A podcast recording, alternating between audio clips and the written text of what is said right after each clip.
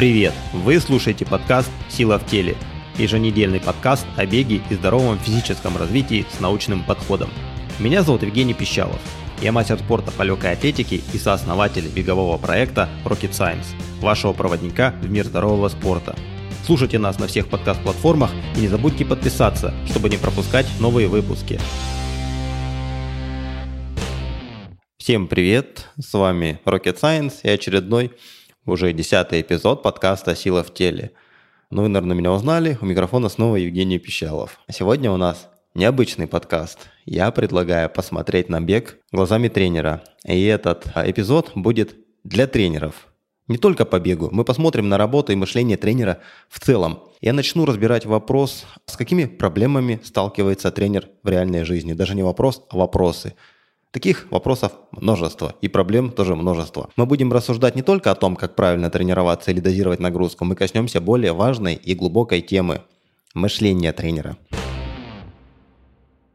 Как строится тренировка? В голове тренера возникают турбулентные мыслительные потоки – они раскручиваются, ускоряются, и из них потом генерируется спортивный план. Ну, шучу, конечно же, но не шучу по поводу того, что от образа мышления тренера зависит процесс принятия решений. Вообще, а, большая часть тренерской работы – это принятие решений. Ну, не просто принятие решений, а при, принятие оптимальных решений, которые привели бы к наилучшему результату. Вообще у тренера принятие решений – по поводу, какую нагрузку давать тому или иному спортсмену, может базироваться на нескольких пунктах или базисах. Это прошлый тренировочный план тренера, ну, когда он еще сам был спортсменом молодым, бегал, а, какие-то тренировки ему очень нравились, заходили, он может их потом воспроизводить в своей тренерской карьере. Естественно, это его личный тренерский опыт а, прошлых спортсменов или это, этих же самых спортсменов в прошлые года. И, наконец, информация, полученная из книг, статей, журналов или коллег по цеху, а может быть и других каких-то авторитетных для тренера личностей. И вот этот последний пункт я и хочу сегодня детально разобрать, показать, как отсутствие или слабая работа информационного фильтра у тренера может завести его в тупик. А если тренер зашел в тупик, то и его спортсменам тоже будет а, нелегко. А, я расскажу, как в любой из нас может попасть в ловушку соблазнительной идеи или тренировочного решения. В общем, поговорим о том, как наш мозг затаскивает нас в ловушку. Ну или, другими словами, разберем, как можно прокачать свой информационный фильтр чтобы не забираться в ту самую ловушку. Итак, тема подкастов для тренеров будет одна – столкновение с реальностью. Ведь знаете, как обычно а, происходит? Бывший спортсмен может быть, элитный какой-то, закончил физкультурный вуз, прочитал 4 методических книги, может быть, 8, может быть, 10, неважно. А, регулярно выписывает журнал «Наука и спорт», читает его и весь такой вдохновленный, а, напичканный знаниями, говорит, ух, как сейчас натренирую, но вот а, потом происходит жесточайшее столкновение с реальностью. Итак, сегодня мы разберем три больших вопроса. Я расскажу мой личный опыт коммуникации со знаниями и проблемы с моим личным информационным фильтром. Второй вопрос. Как можно проверить и протестировать любую новую идею или концепцию? И, наконец, третий вопрос. Как понять, что нас пытаются ввести в заблуждение. Осознанно или неосознанно, неважно. Самое главное, как не попасть в ловушку когда нас, когда или мы сами, или нас кто-то пытается увести не туда. У многих бегунов с ростом спортивного стажа, ну я сейчас такую абстрактную какую-то ситуацию рисую, а, происходит желание самому во всем разобраться. Вот взять и изучить, как правильно тренироваться и как а, наконец-то тренировать других, потому что результаты растут не так, как этот самый бегун ожидает.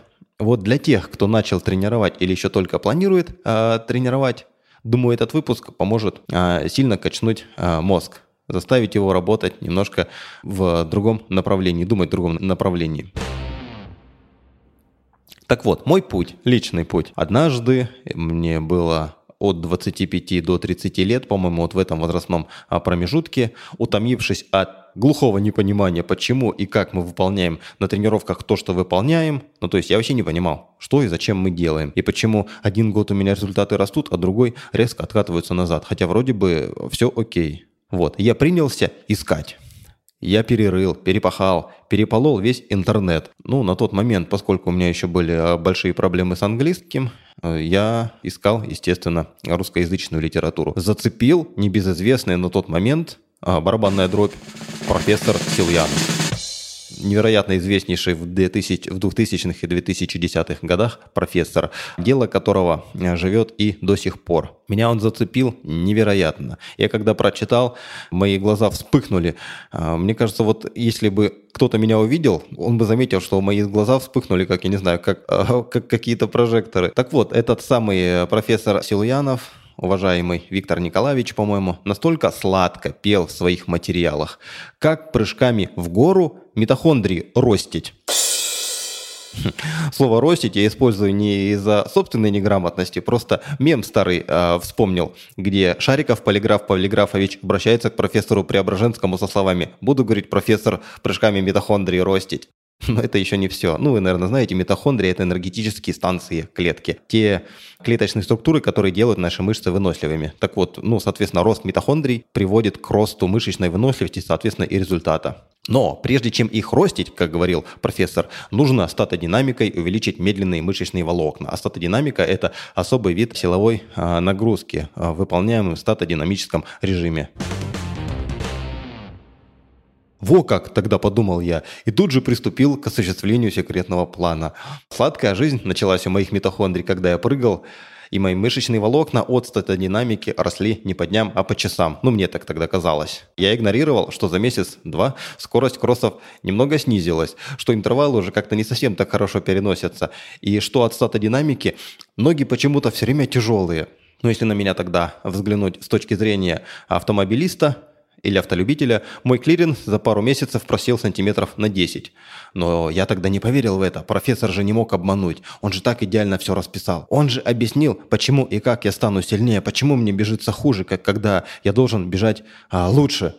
Ну, у каждого из нас наступают моменты, когда мы уже просто не можем игнорировать реальность. Когда ни один, ни два, а десятки фактов нам прямо говорят, что мы занимаемся какой-то ерундой – и самое же в тот момент неприятное – это признать, что ты был неправ и позволил водить себя за нос. Знакомые ребята из зимних видов спорта, кстати, у нас работающие а, с наукой, рассказывали забавную историю, как около 10 лет назад в наш отечественный биатлон пришла комплексная научная группа в биатлон. В основном она а, работала с женской группой. Так вот, эта научная группа была вооружена трудами этого профессора Виктора Николаевича Силуянова. По случайному стечению обстоятельств дистанционная скорость биатлонисток в тот период упала до дна. Рекордно низкие скорости на дистанциях они вдруг начали показывать. Возможно, это, конечно, совпадение, а может быть, это всего лишь и слухи. Ну, по крайней мере, я допускаю, что это всего лишь слухи и всего лишь совпадение. Ну, как-то вот очень тогда а, меня этот факт как-то вот отрезвил.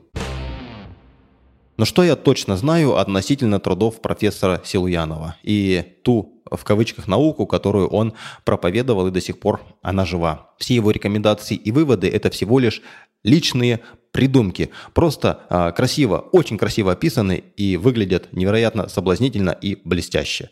А нас, простых спортсменов и тренеров, всегда привлекает то, что ярко блестит. Ну, как ту ворону, которая летает по городу или по деревне и хватает все то, что ярко блестит и тащит свое гнездо. Хм. Почему я говорю, что это все придумки? Митохондрии не растут от прыжков в гору. Это факт. Они растут от бега. Количество их прибывает и прибавляется за счет бегового объема, а качество их работы за счет интенсивного бега. Это факт, который доказан э, и который обоснован в огромном количестве научной литературы. И на научных конференциях однажды кто-то э, начал спрашивать специалистов, ученых на одной из европейских научных конференций, что правда вот можно а, прыжками митохондрии ростить. Ну вот у профессоров, которые занимаются митохондриями, немножко так э, глаза вылезли за э, пределы их очков научных. Ну, в общем, тоже очень крайне удивили, что такое вообще может быть. Аналогично и со статодинамикой. Да, безусловно, медленные мышечные волокна могут кратковременно увеличиться в размере от статодинамики, но гипертрофия в этом типе мышечных волокон не сохраняется – не сохраняется долго. То есть а, неделя, две, и все возвращается на место. То есть с точки зрения здравого смысла статодинамика – это пустая трата времени, особенно для бегунов, поскольку они даже по биомеханике не имеют ничего общего с беговыми движениями.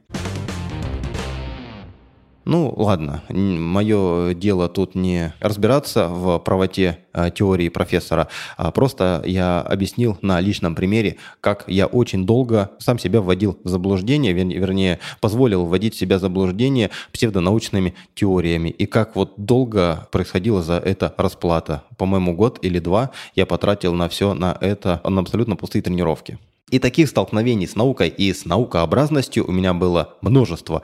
Читаешь, изучаешь, дивишься, как круто описано, и применяешь потом на себе. Потом вдруг прозреваешь, понимаешь, что а, нужна новая, другая теория, потому что это не работает. Нужна другая методика, написанная еще более известными учеными, и еще более красиво, и еще более какими-то э, секретными подходами и методологиями. Про адаптацию науки на практику мы поговорим в другой раз. А тут я хочу еще, в частности, полностью детально коснуться вопроса о развитии информационного фильтра. Но чтобы всякие э, небезызвестные профессоры, гуру, ученые и теоретики не водили нас за нос.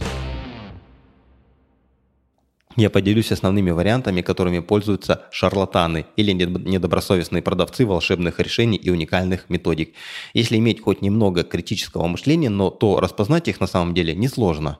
Просто нужно это захотеть. Первый шаг в понимании того, полезна информация или нет, это выяснение того, откуда вообще она берется. Причем не так важно, где она опубликована в газете, в научном журнале или в спортивном блоге. Посмотрите, кто автор, что за ним стоит, есть ли у него какие-то предвзятости – Учитывает ли он опыт подготовки прошлых спортсменов? Потому что часто бывает так, что громкая статья, обещающая быстрых достижений и построенная на новых подходах, игнорирует и даже, и даже опровергает то, что происходило в спорте долгие годы. Но так не бывает. Практика в любом случае главный критерий истины. Когда вам кто-то говорит, что можно к Айронмену подготовиться тренируясь 5 часов в неделю или к марафону, бегая по 40 километров в час, и что это передовая методика, ну, знаете, мой орган, отвечающий за скептицизм, начинает ярко моргать и сигнализировать мне о том, что что-то тут не то. Хм. Десятилетие подготовки видов спорта а, на выносливость показывает нам, что такие варианты невозможны.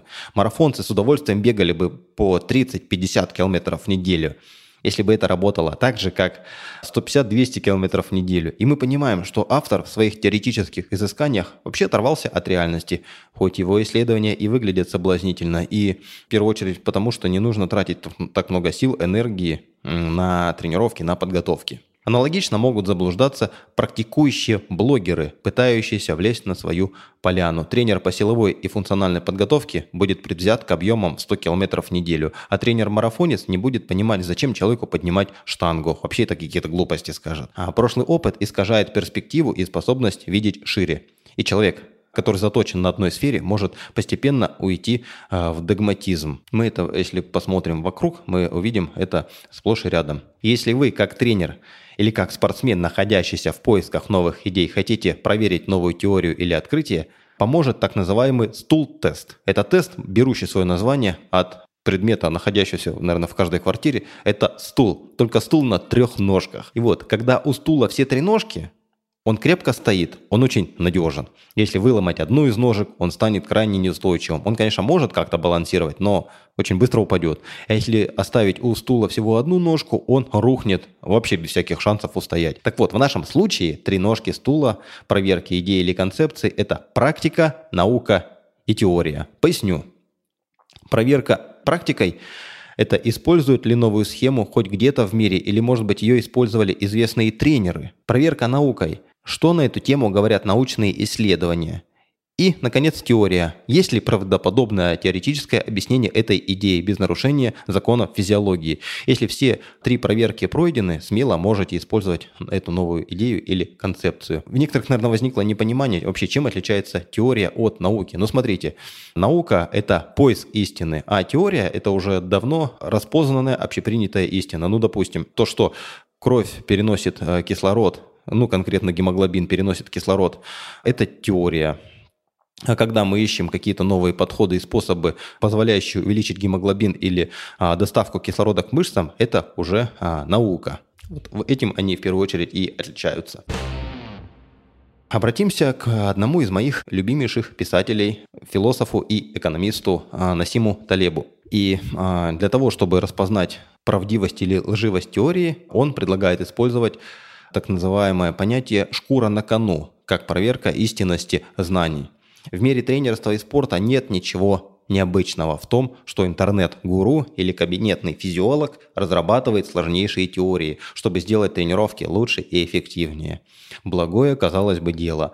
Они тратят много часов на теоретизирование, они описывают крайне соблазнительную теорию. Они делают это не для того, чтобы обмануть э, нас, они, возможно, сами в нее очень сильно верят. И действительно, там не идет речь о каком-то злом умысле или о том, чтобы содрать а, с вас денег. Они просто э, вот сели в своей лаборатории или в своем кабинете или в своем офисе, а, что-то придумали, сами в это поверили, сами тут же восхитились своей проницательностью и вывалили все это на наивного читателя. Но мы-то с вами не такие наивные, мы в случае чего готовы э, раскусить подобных личностей. Насим Талеб в своих книгах так описывает этих теоретиков. Им не хватает шкуры на кону. Им нечем рисковать. Если вы теоретизируете на спортсменах, будьте любезны открыто проверять свои теории на них – и смотреть, какой это результат дает. Ну, именно используя, используемая вами теория. Точка зрения Насима Талеба очень проста. Легко сидеть в офисе или лаборатории и разрабатывать грандиозные теории. Но реальный мир – это сложное и запутанное место. И для того, а, чтобы красивые теории имели хоть какую-то значимость, они должны быть обязательно проверены на практике. Знаток фондового рынка должен не рассуждать, какие акции пойдут вверх, а взять свои кровные пойти и подтвердить свою науку на практике, поставить свои сбережения на эти акции. И только тогда, когда у вас шкура стоит на кону, где вы в реальности проверяете свои идеи, вы можете узнать, что работает, а что нет. Теперь мы разберем наиболее известные уловки и хитрости, которые позволяют выяснить и выявить тех, кто пытается ввести вас в заблуждение. Итак, поехали. Э, первое – это синдром большого слова. Что это значит? Поясню. В Ельском университете группе студентов дали несколько вариантов объяснений различных психологических явлений. Одни объяснения были правильными, другие полностью сфабрикованными и противоречащими нейробиологии. Ну, то есть антинаучными, антитеоретическими даже, я сказал. Для неправильных сфабрикованных объяснений ученые специально использовали ряд сложнейших нейробиологических терминов, описывающих активацию различных участков мозга. Когда студентам давали объяснения с помощью этих сложно звучащих терминов, непонятных для них, они очень охотно верили объяснению – тот факт, что теория сфабрикована и лжива, а, для них не имело значения. Что это значит? Это значит, что сложное объяснение создает привлекательность знаний. Сложность обманывает наш ум и заставляет думать следующим образом. О, это звучит сложно. Я этого не понимаю, но человек, понимающий эти слова и рассказывающий мне об этом, должно быть прав. Он, наверное, очень умный. И когда мы видим сложные схемы с использованием научных терминов, мы по умолчанию считаем их правильными. Поэтому если вы видите, что кто-то использует большие и громкие научные термины, без реальной на то причины, будьте осторожны. А, я так считаю, что лучшие умы способны простым и понятным языком объяснять сложные вещи, а использовать сложную и непонятную терминологию для широкой аудитории – это удел шарлатанов, попытка их э, водить вас за, за нос и навязать свою точку зрения. Второй способ ввести нас в заблуждение – это неоднозначные термины и слова – это термины, которые, по идее, должны иметь а, большое, просто огромное значение, но в реальности их сложно определить. И для меня и для вас, наверное, лучшим примером а, будет являться манипуляции со словом «токсин» или «токсины». У каждого из нас слово «токсин» вызывает только негативные коннотации. Токсин – это плохо, токсины травят наш организм, мы дышим токсинами. А что с ними делать? Мы должны срочно выводить токсины. А я задам вам вопрос. А вы точно знаете, что такое токсины и как они выглядят, откуда берутся и каким образом вредят вашему организму? Уверен, что большинство из, из вас не знает и не понимает. Я тоже. Не знаю. Но тем не менее, токсины это плохо по умолчанию. Но мы с таким рвением стараемся от них избавиться, готовы покупать вот эти вот биодобавки, чтобы избавиться от токсинов. Неоднозначность и неопределенность терминов позволяет продавцу или шарлатану ввести нас в заблуждение. Третий пункт, третий способ – это приватизация здравого смысла. Часто можно увидеть запатентованные или просто красиво упакованные базовые знания, основанные на здравом смысле. И ваш э, орган я уже сегодня упоминал а, его, отвечающий за скептицизм, должен тут же ярко вспыхнуть. А, в своей книге «Обман в науке» автор Бен Голдакр отмечает, что самая бесполезная и никчемная информация поступает от тех, кто паразитирует на здравом смысле, общеизвестных идеях и просто открытой информации. И если вам предлагают запатентованный способ похудеть или же набрать мышечную массу, Скорее всего, это шарлатаны, паразитирующие на доверчивости простых обывателей. Четвертый способ вводить нас за нас – это коллективное подкрепление и культы. Наша природа так устроена, что мы окружаем себя теми, кто с нами согласен. Даже если изначально а, мы не согласны с большинством, они быстро нам внушат, ну, наше окружение, что правы именно они, и мы тут же соглашаемся с ними – мы получаем предвзятость подтверждения, окружая себя людьми, думающими с нами одинаково. Если мое окружение со мной согласно, значит идея должна быть верной. Члены группы с почти религиозным рвением отстаивают свою правоту, а всю информацию, опровергающую их теории, начисто игнорируют. Представим себе, как кружок любителей а, говяжьих стейков начнет ортодоксальным веганам рассказывать о пользе красного мяса. Приведет исследования, статистику, примеры, пользу, Поможет это? Конечно, нет. И наоборот, мясоеды вряд ли поверят, что можно существовать без ветчины и телячьих антрикотов. Вопрос не в том, что кто-то из них прав, а кто-то нет. Вопрос в том, что они закрыты к поступлению фактов, опровергающих их правоту. Знание заменяет им вера.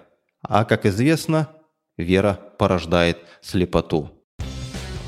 Мне кажется, сегодня достаточно неплохо мы а, разобрали, как прокачать свой информационный фильтр не только тренерам, но и тем, кто э, жаждет добывать новые знания и тут же транслировать их на практику. На сегодня я выговорился. В следующий раз мне интересно было бы порассуждать о реальных способах адаптировать научные знания на практике.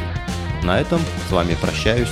До встречи на следующих эпизодах нашего подкаста. Всем пока.